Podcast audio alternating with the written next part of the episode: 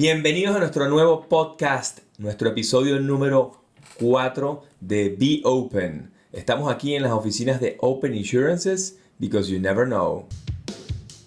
Hoy vamos a hablar del fracaso. Cómo atender el fracaso, cómo lograr superarlo, cómo darse cuenta cuando hay un fracaso que es inevitable y cuáles son las herramientas para poder superarlo, cuáles son las herramientas para no solamente trascender en el fracaso, sino lograr el éxito inmediatamente o muy rápidamente después de un fracaso. Eso es un poco lo que vamos a hablar hoy en el podcast. Estamos respondiéndole a todas esas interrogantes que ustedes nos hicieron por las redes sociales, por Instagram, por Facebook, por LinkedIn, por Twitter. Y gracias a todo eso tenemos aquí a Daniel Rodríguez haciéndonos las preguntas para responderles todas esas interrogantes de ustedes aquí en Be Open, because you never know.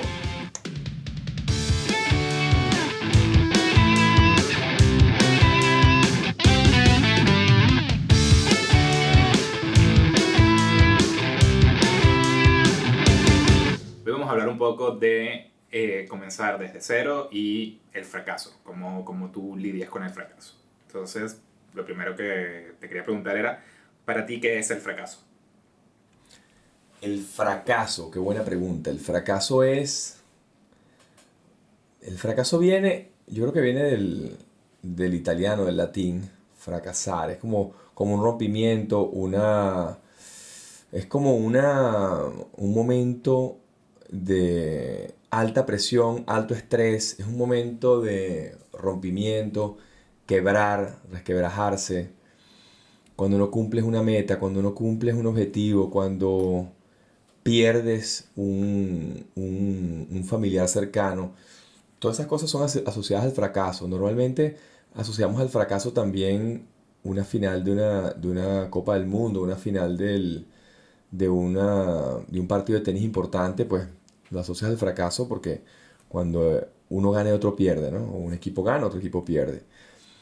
Yo creo que el fracaso es el trampolín para el éxito. ¿Por qué? Porque, bueno, me ha pasado a mí en, las oportunidades que he tenido fracasos, pues eh, justo después de un fracaso muy importante, eh, viene un éxito rotundo. Entonces, yo creo que el fracaso es una oportunidad, el fracaso es una oportunidad de aprendizaje y es una oportunidad de, de primero lograr experiencia y además de tener experiencia, de mm, lograr, si tú superas un fracaso importante, pues obviamente tu, ímpetu, tu espíritu y tu, y tu alma va a estar reforzada, pues, ¿no? Y vas a estar mucho más preparado para cualquier vicisitud que se, que se avecine, que se presente. Entonces, bueno, eso para mí es el fracaso. El fracaso es realmente es un rompimiento, es, una, es algo, algo que no se cumplió o, o algo que perdiste, es muy importante. ¿Qué, en tu vida, qué momentos has sentido que, que has fracasado? ¿Cuáles han sido esos momentos donde tú has considerado que no fue, aquí no fue? Bueno, em, varios momentos. Eh, yo lo comentaba en el podcast pasado. Bueno, tuve, cuando era joven quería hacer un maratón y, los médicos me decían que no podía. Después tuve una lesión jugando rugby y también decían que más nunca iba a poder jugar. Este, yo sentí en esos momentos que era un fracaso.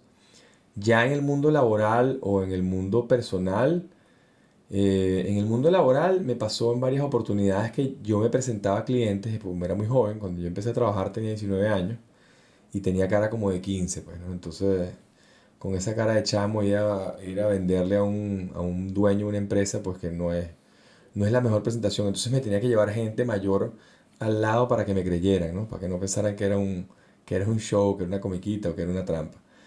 Em, fracaso, tuvo un cliente muy grande que eran 6.000 personas, era un cliente súper, súper importante y, y lo perdimos y eso fue un fracaso importante. Pero gracias a que ya teníamos la experiencia en mi familia de perder clientes muy grandes, habíamos tomado la previsión, bueno, al menos yo he tomado la previsión siempre de mm, atomizar mis negocios. O sea, yo tratar de no depender de un cliente muy grande, no depender de un proveedor muy grande. Y eso lo hemos tratado de mantener como cultura corporativa dentro de la coordinadora, en la compañía que yo eh, Exponencia en Venezuela y que todavía se mantiene allá, que es una sociedad de corretaje de seguros muy tradicional, em, siempre pensamos en atomizar, porque mis padres, mi padre y mi abuelo tenían un cliente muy grande, muy, muy grande, y de hecho teníamos algo así como 300 empleados, eso yo no estaba en la compañía. Y al perder ese negocio tuvimos que despedir 120, 130 personas. Entonces, eso fue como muy, como un shock importante. Yo lo viví, pero vamos a decir, lo viví como hijo, no, no en la empresa. Y mm, motivado a eso, dijimos, bueno, vamos a tener clientes que sean grandes, sí, vamos a seguir cotizando clientes muy grandes, pero vamos a tratar de nunca tener la dependencia de un cliente que nos ocupe más del 30% de nuestros ingresos. Y, y, eso hoy en día lo aplico para todas las empresas, lo aplico en la coordinadora, lo aplicamos en la compañía que tenemos internacional y lo aplicamos en, en Open Insurances, pues tratar de tener clientes atomizados, de forma tal que pierdes un cliente y no pasa nada. Eh, un fracaso muy grande fue ese cliente porque yo trabajé muy duro, trabajé muy fuerte y yo pensaba que lo había hecho todo bien y a veces uno, uno, un aprendizaje que me quedó de esa pérdida tan grande fue que uno nunca puede quedarse o sea, por más que hagas todo el trabajo, jamás te puedes quedar en tu zona de confort, jamás te puedes conformar con lo que estás haciendo, sino que siempre hay que exceder las expectativas de los clientes. Siempre hay que buscar ese plus, ese adicional, ese más allá, que puede ser en el servicio, puede ser en, el delivery, en la entrega, puede ser en, el, en la parte técnica, puede ser en el, en el contenido. O sea, donde quiera que tú puedas mejorar, hay que tratar de mejorar y hacer como dice, como decíamos en el podcast pasado, que Bruce Lee le tenía más miedo a un tipo, le tenía más miedo a un tipo que hiciera 10.000 veces la misma patada que aquel tipo que se a hacer 120 patadas diferentes. Entonces yo creo que hay que irse en las organizaciones, en las empresas, hay que irse back, back to basics. Eso es un poco lo que hizo Steve Jobs con Apple. Hay que irse back to basics y tratar de tener, de hacer, si vas a hacer el agua, hacerla perfecta, hacerla excelente y multiplicar eso em, por mil, por diez mil, por cien mil. O sea, lo que vayas a hacer, en la disciplina que vayas a hacer, si es organizacionalmente, si es ordenar un departamento, que el departamento funcione perfecto, con eficiencia, con los siete hábitos de la gente altamente efectiva, aplicando los conceptos del, de la, del Kaizen o de la, de la calidad total, lo que sea que vayas a hacer, pero tratar de que todo el tiempo estar afilando la sierra lo que llama Stephen Covey afilar la sierra, que es el séptimo hábito. Y, y, yo creo que afilar la sierra yo lo relaciono mucho con el mantenimiento. Una cosa que no está en nuestra cultura eh, venezolana. Eh, nosotros nos encanta vender, nos encanta hacer muchas cosas, pero el mantenimiento lo damos un poco por sentado. Y yo creo que hay que invertir un buen tiempo de nuestro día en el mantenimiento, en, en hacer mantenimiento, en dar servicio, en ocuparse del cliente, en hacer detalles y hacer que la experiencia sea memorable y que la experiencia sea la misma. Y es un poco lo que aplican los conceptos de McDonald's y todo esto, todos estos, estas compañías americanas que ellos el en el delivery son perfectos y en la experiencia de compra también son perfectos. Y cuando tú logras que la gente todo el tiempo tenga esa experiencia de compra cuando está contigo y tenga la experiencia de compra exactamente igual, eso es lo que la persona busca y la persona te va a buscar comprar nada más que por estar en contacto con esa experiencia que tú le estás dando. Entonces, este, bueno, nada, eso fue lo que aprendí con, con esta gente, con, con, este cliente que perdimos. Y mm, fracasos personales, em, invirtiendo en la bolsa, yo me acuerdo empezando, me puse a invertir y bueno, y perdí toda la plata que estaba invirtiendo. Eso es un clásico, le pasa a todos los que arrancan. ¿Y qué haces después que pierdes? ¿de qué te sirve? Nada, trabajas duro, vuelves a ahorrar y vuelves a invertir otra vez. No te quedes en, no te... No es que, ay, ay, porque perdí una vez voy a perder siempre. No, no, no. Después lo haces con más raciocinio. No inviertes toda la plata en una sola acción, que es el, el, error que corremos muchos.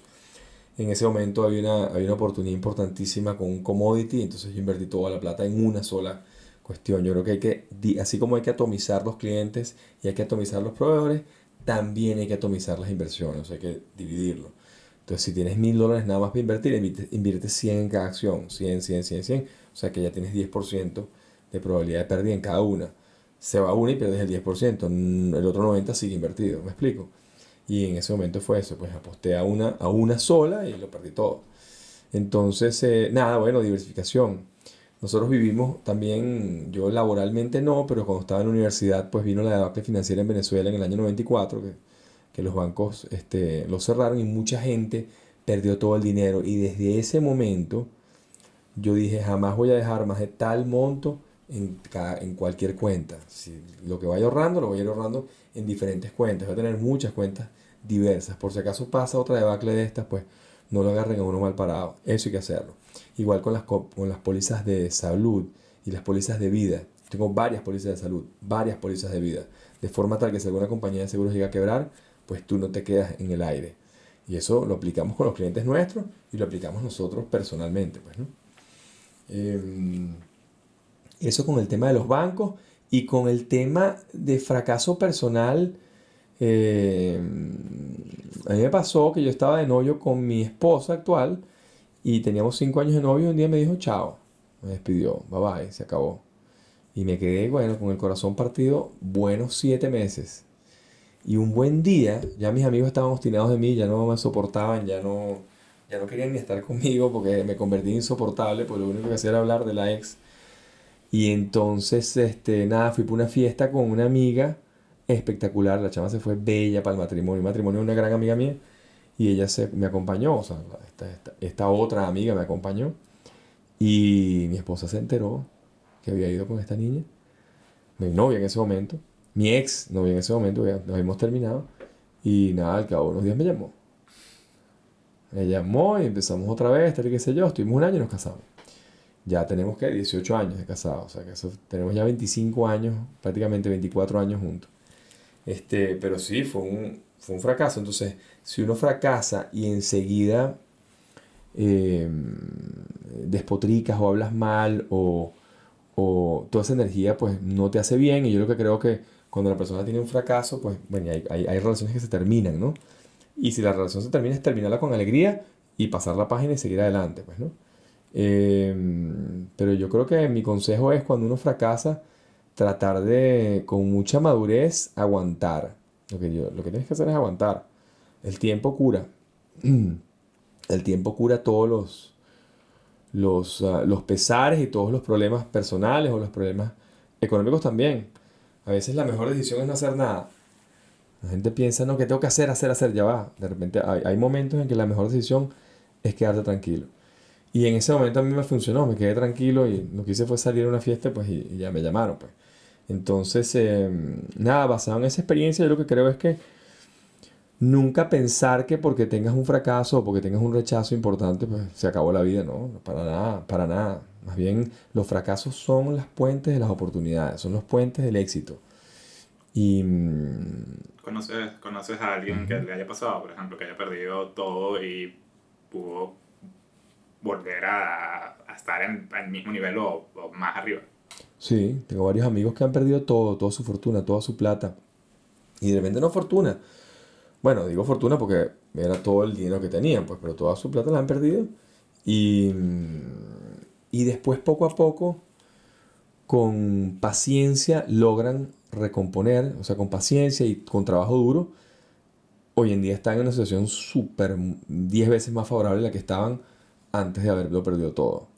Y yo tengo el caso de, del amigo mío, del, del, papá de este amigo mío, Pepe Martínez, José Martínez Valenzuela, que que perdió todo como a los 36 años con cuatro hijos y, y, y, al leer Piense y hágase rico, Think and Grow Rich, aplicó los conceptos y, y bueno, terminó una vida, terminó una vida plena, pues vivió hasta los 80 y pico de años y, y logró crear un, un, un imperio, pues.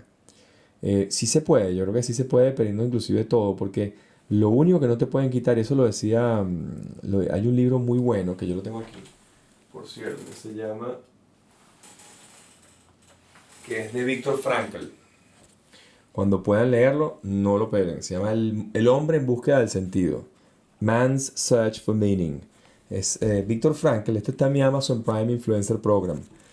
Eh, Víctor Frankl era, era, uno, era uno de los judíos en el campo de concentración en Auschwitz. Y, y parte de su vida está depictada en la película famosa de La vida es bella. Ese artista Roberto Benigni que lo hace genial. El tipo busca la alegría en cualquier rincón del campo de concentración, que bien difícil conseguir alegría en un campo de concentración, déjenme decirles. Pero este tipo lo lograba. ¿Y cómo lo lograba? Él decía, bueno, le doy gracias a la vida porque eh, estoy vivo, porque hoy comí, me comí dos granos de arroz, o comí cinco. Y, y la historia de Víctor Frankl es bien interesante porque a él lo salva el meaning, lo que llaman los americanos el, el purpose, lo que, llaman los, eh, lo que llamamos el propósito. Él lo salva su propósito que iba más allá. O sea, él, para él el propósito superó el, el bien, el ser humano superó el bien, no, superó el, el, um, el ser, superó el ser y, y, logró, y logró salir airoso. Y hoy en día, bueno, hoy en día ya no, pero la verdad que la historia es súper conmovedora porque, porque escribe este libro que es increíble. El hombre en búsqueda del sentido. Y él se logra salvar. Él dice, me pueden quitar todo. Pero lo único que no me pueden quitar es mi forma de ver la vida, la forma de pensar y la forma de actuar ante lo que me sucede. El único que tiene la potestad de hacerte sentir mal eres tú mismo. El único que tiene la potestad de juzgarte eres tú mismo. El único que tiene la potestad de quitarte em, ánimos eres tú mismo. A ti te pueden decir estupideces, te pueden decir groserías, te pueden mentar la tía, la abuela, la mamá, la, lo que tú quieras. Pero no te pueden quitar tu forma de reaccionar ante eso. Y, y la verdad que el, el, hombre en busca del sentido es increíble porque él, cualquiera de las cosas que le pasaban en el campo de concentración le buscaba una, le buscaba una vuelta positiva. Entonces, nada, si uno logra buscarle algo positivo a todo, pues primero vas a ser mucho más feliz y segundo, eh, vas a superar cualquier fracaso, cualquier fracaso. Si este hombre pudo hacerlo, Víctor Frankl, créeme que tú puedes hacerlo. Créeme que cualquiera de nosotros puede hacerlo, porque él sí estuvo en el borde de la muerte con los nazis. Sinónimos de comparar lo que, lo que nos está pasando a nosotros, los, los venezolanos, con, con, lo que pasó en, en, la Segunda Guerra Mundial. Eh, ese sería tu mismo consejo para la gente que eh, ahorita está pues eh, emigrando, está comenzando desde cero en otros países que, que quizás no saben qué hacer o, o, quizás estén buscando algún tipo de respuesta para poder pues, continuar, ¿no? Después de, de el fracaso, por ponerlo así, de abandonar el país. Mira, yo se lo digo mucho a mis amigos y se lo digo a, mis, a, mis, a mis hijos y se lo digo a mi esposa a cada rato. Y, y, se lo digo en lo que pueda a los empleados, con, con, los empleados con los que trabajo, porque todavía tengo operaciones en Venezuela y trabajamos mucho en Venezuela. Mira, cambia expectativa por apreciación y tu vida cambiará. Todo el tiempo estamos esperando que alguien nos solucione, alguien nos haga algo. No esperemos más. Cambia esa expectativa por apreciación. Da las gracias de que estás vivo. Y es en ese dar gracias se elimina el odio y se elimina el rencor. Una de las mejores formas de eliminar el resentimiento es en la apreciación, en cambiar esa expectativa. Todo el tiempo estamos esperando que algo pase, esperando que alguien nos dé un trabajo, esperando que alguien nos dé algo, esperando que alguien nos dé una prebenda. Y esa cultura de esperar a que alguien nos dé em, es lo que nos tiene la cultura totalmente tergiversada. Eh, entonces cambia expectativa por apreciación y tu vida cambiará. Dale gracias a Dios que estás vivo que tienes una bolsa de comida, que tienes, un, que tienes agua, que tienes luz, porque mucha gente no tiene agua, no tiene luz y no tiene comida. Entonces dale gracias. Y si puedes compartir y ayudar, mejor aún. Entonces, cuando tú cambias expectativa por apreciación, ya se elimina el resentimiento, que es lo que ha albergado el, eh, el gobierno por tantos años, es lo que albergó el innombrable por tantos años en nuestro país, que eres un país realmente maravilloso y que jamás tuvo problemas sociales y problemas de clases. Em, y, realmente es eso, es cambiar expectativa por apreciación. Em, cuando estás arrecho con tu papá o estás de mal humor con tu papá, dale las gracias. Dale gracias a que, a que te está diciendo eso, que te está diciendo que estás gordo, o que te está diciendo que estás flaco, o que te está diciendo que, que, eres eh, terco. Dale gracias a eso, le das gracias y una vez que cambias, ya te cambia. Una vez que cambias la expectativa, la cambias por apreciación, ya dice, ah, le hubieras, gracias que me dijo que estaba gordo, porque gracias a eso me puse las pilas, estoy a dieta. me pongo a dieta y me pongo flaco. Pero no es algo fácil hacer eso. No es fácil, pero, pero hay que hacerlo uno mismo del cerebro. lo, que hablábamos, lo que hablábamos en el podcast anterior del poder de la palabra es igual. El, todo lo que tú te mandes al cerebro es, ah, es clave para, para lograr superar los fracasos y superar todas las vicisitudes de lo que está pasando el venezolano en, en cualquier estado de Venezuela, porque cuando tú hablas con la gente en el Zulia, la situación en el Zulia es muy grave. Cuando hablas con la gente en Nueva Esparta, igual. En cualquier estado del país, en Caracas también. Siendo Caracas la menos, la menos o la menos grave, pues, pero todo el país está gravísimo.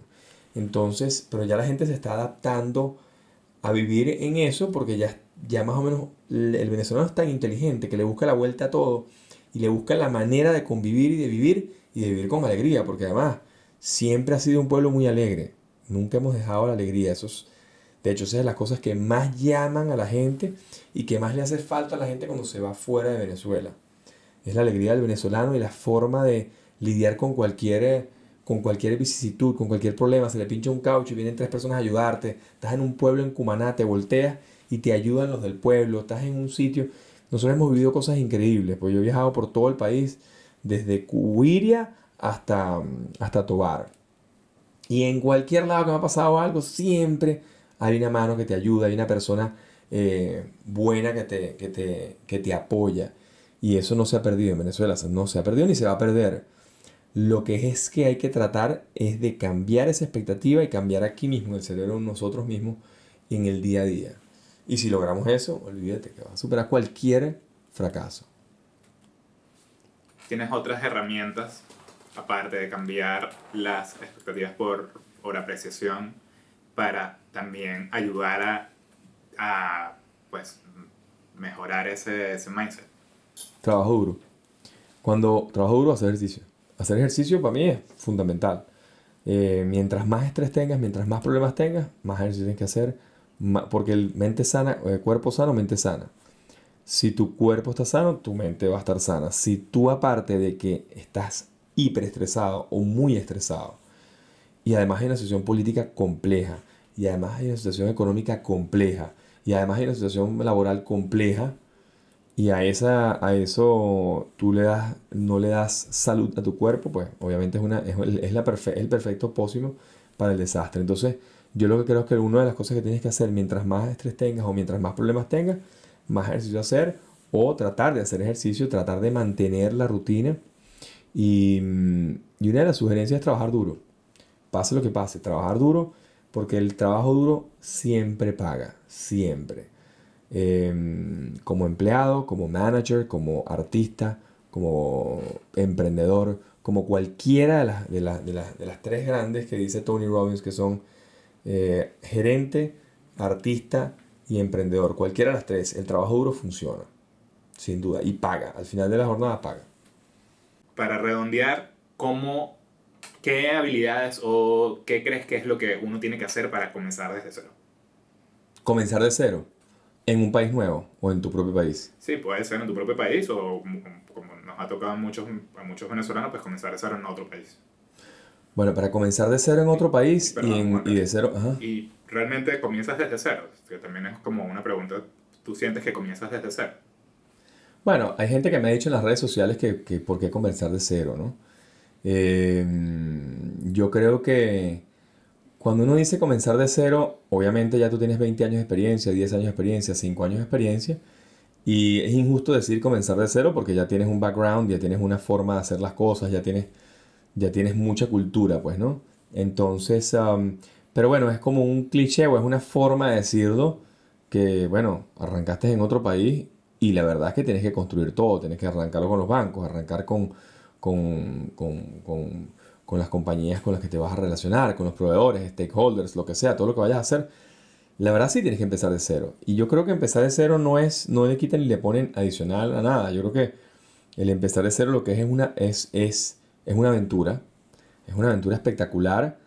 Y el que se atreva a hacerlo es, um, le va a dar un posgrado en la vida importante, pues, ¿no? Y quizás un posgrado mejor que el que dan en cualquier universidad. Y mm, realmente el empezar de cero es duro, es bien difícil. Hay que tener mucha constancia, perseverancia y orden. Orden es progreso, como dicen los brasileños. En la, en la bandera del Brasil, en el centro, en la, hay una cinta que dice orden es progreso. Tienes que, para poder progresar, para poder crecer, tienes que, tienes que tener mucho orden. Y sí necesitas perseverancia, sí necesitas constancia, necesitas rodearte de gente buena, de gente de calidad, de gente positiva, de gente espectacular. Y únicamente relacionarte con gente espectacular. Cuando veas gente negativa, sacúdete rápido, vete de allí, corre por tu vida. No te quedes ahí parado, ve con todo. Eh, para empezar de cero necesitas capital, obviamente.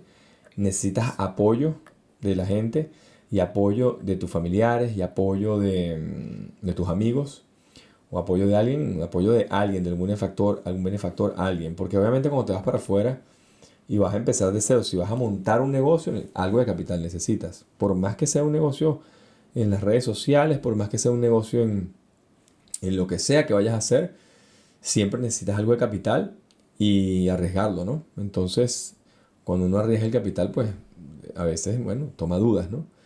Em, pero sí, si ya tú, si ya tú confías plenamente en tu proyecto, tienes que invertirlo todo allí. Tienes que invertirlo todo allí, olvídate de stock market por unos años, olvídate de real estate, olvídate de bienes raíces.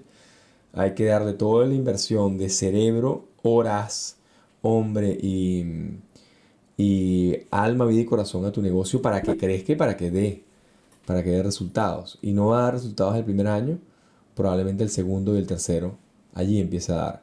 Eh, pero bueno, va a depender de ti. El otro día hablaba con un corredor de seguros que trabaja con nosotros en El Salvador y estuvo con nosotros ayer aquí, estuvo con nosotros hace unas semanas aquí y, y hace unos meses, ha venido varias veces ya. Y una de las cosas que él, que él dice es que, bueno, cuando tú eres emprendedor tienes que trabajar 24/7. Trabajas tres sábados y tres domingos. Tienes que, o sea, el trabajo de un emprendedor es muy, muy, muy duro. Pero una vez que el negocio pega y funciona, pues obviamente tiene sus, tiene sus ventajas, tiene sus, tiene sus, tiene todos los beneficios, pues, ¿no? Entonces... Uh, no solo para los emprendedores, sino también para la gente que está aquí echándole. No, o sea, la gente que... Si eres Uber, tienes que trabajar de noche. Tienes que trabajar de día, de noche. Cuando te paguen más caro, tienes que moverte. Ah, que sacrificas muchísimo a la familia, sí. Van a pasar unos años duros, sí, claro. Yo tengo, este, este año mismo tengo seis fines de semana en la, en, en, en la oficina generando contenido. Eso no lo hice nunca en mi vida, trabajar seis fines de semana seguidos, no existe. Em, pero bueno, hay que hacerlo, pues. Ese es, ese es lo que toca. Y hay gente que le toca es trabajar de noche, hay gente que le toca, los que trabajan en catering, pues tienen que trabajar de madrugada, los que trabajan en bares tienen que estar desde noche, duermen de día. Pero obviamente es cuando más pagan, entonces un mesonero en la mañana le, le, pagarán X dólares la hora, pero el de noche le pagan el doble o el triple.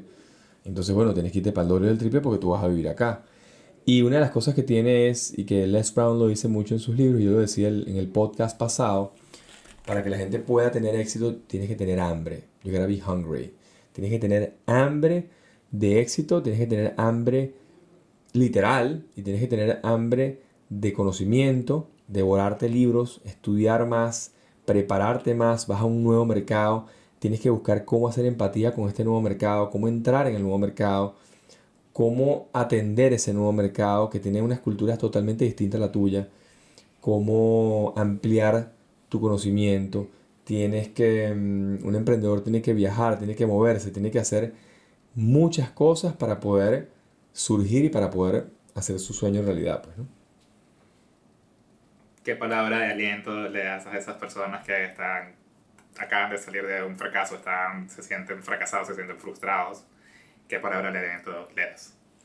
Cambia expectativa por apreciación, alegría, ánimo, siempre. Cuando tengas cualquier eh, momento grave, tú piensa en alegría, piensa en ánimo, piensa en tus hijos, piensa en una playa, piensa en lo que quieras pensar. No sé si tienes hijos o no tienes hijos, lo que sea, piensa en algo y ese es, la, ese es el a ese, a ese pensamiento, que te vayas, cada vez que vayas, que te vayas down, que te vayas hacia abajo, ¡pum! Te acuerdas de tus hijos, te acuerdas de, los momentos felices, obviamente, ¿no? Y, y eso te cambia tu, tu, estado mental, lo que hablábamos antes del estado mental positivo alto. Tú tienes que estar todo el tiempo con un estado mental positivo alto y todo el tiempo mandarle mensajes positivos al cerebro, todo el tiempo, el que esté en la diáspora o el que esté en Venezuela. No puedes conectarte con lo negativo por eso tú ves que la gente en Venezuela está todo el tiempo buscando conectarse con algo positivo, así sea ínfimo, el Ávila, muy bien. Te conectas con los árboles, con el Parque del Este, te conectas con algo Y si estás en Guasdualito, te conectas con el río. Si estás en el llano, te conectas con el llano. Si estás en Mérida, te conectas con la montaña. Con lo que quieras conectarte, porque si te conectas con lo negativo, te hundes. Tienes que conectarte con lo positivo. Estás en Margarita, te conectas con el, con el pez fresco, con el pescado fresco y con, la, y con el mar. Entonces, em, y buscar personas que, lo mismo que hacemos aquí los que estamos en la diáspora, buscar only quality people para montar un, un entrepreneurship, un emprendimiento, tú te vas a buscar solamente gente de calidad para pasar esos momentos difíciles que está pasando la gente. Entonces vas a hablar con tu primo, que es tu pana y que habla tu mismo idioma, y con ese vas a estar todo el tiempo saliendo, conversando, hablando, llamando, etcétera, para mantenerte siempre en ese estado mental positivo. El primo que está fastidiado, ese, bueno, ese trata de evitar llamarlo. Y si ese lo llamaba cinco veces al día, llámalo una vez a la semana, porque ese no te está haciendo bien. Tienes que conectarte con, la, con lo positivo que queda. Y buscar esas alegrías externas, hay que buscarlas, pero lo más importante, como hablábamos la vez pasada, buscar la alegría interna, que es que tú mismo te mandes mensajes positivos. Se va la luz, bueno, jugamos ludo, jugamos, jugamos un juego de mesa, tenemos unas velas, ya tenemos las velas preparadas, etc. O sea, hay que buscarle la vuelta, y fíjate aquí, aquí te lo ponen, man search for meaning. O sea, el, la luz eh, no puede ser motivo de depresión ni de, ni de desasosiego, más bien por el contrario Vamos a buscar actividades que se puedan hacer sin ella. Y, igual con el agua, igual con todo lo que está pasando. y el que está afuera, pues. claro, no te puedes dejar ganar. Y el que está afuera igual. El que está afuera quizás está trabajando 24 horas al día o 23 horas diarias y duerme dos horitas y sigue otra vez a trabajar. Entonces ese también está sufriendo, está golpeado, está pero bueno, está produciendo y por lo menos puede mandar algo de alegría para Venezuela. Le puede mandar algo a sus familiares. Tenemos miles de gerentes de compañías exitosísimas en Venezuela que hoy en día están en la diáspora y le mandan 50 dolaritos a la semana, 50 dólares al mes, 60 dólares al mes a su, y con eso la gente más o menos puede eh, bandearse su mamá, su hermana, su primo enfermo, etc.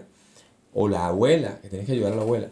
Entonces, ah, eso, conectarte siempre con lo positivo. Si estás en Venezuela, conéctate con lo positivo. Si estás afuera, también conéctate con lo positivo. Y más ahora, hablaba un podcast ayer, por cierto, estaba viendo el podcast de Open Bar, que está bien interesante, decía que hoy en día más que nunca la diáspora tiene que unirse con la gente que está en Venezuela. No, y muy por el contrario de lo que mucha gente pretende hacer, que es separarlos. No, no, más bien tienen que estar muy unidos, porque la diáspora va a ser factor fundamental para recuperar a Venezuela una vez que, esto, que, que el gobierno cambie. Gracias por escucharnos en el episodio número 4 de Be Open. Si te gustó, suscríbete al canal de YouTube comparte en tus redes sociales, envíalo a tus contactos de WhatsApp, suscríbete a Spotify. Recuerda que todo lo que nos pidas por las redes sociales y todo lo que nos pidas por las plataformas, nosotros estamos aquí presentando este podcast gracias a ustedes. Ustedes son los que ponen el contenido y lo que nosotros generamos acá es una conversación clara y transparente de todo lo que ustedes nos piden. Entonces, eh, síguenos en las redes sociales, dale like a este contenido y gracias a Open Insurances,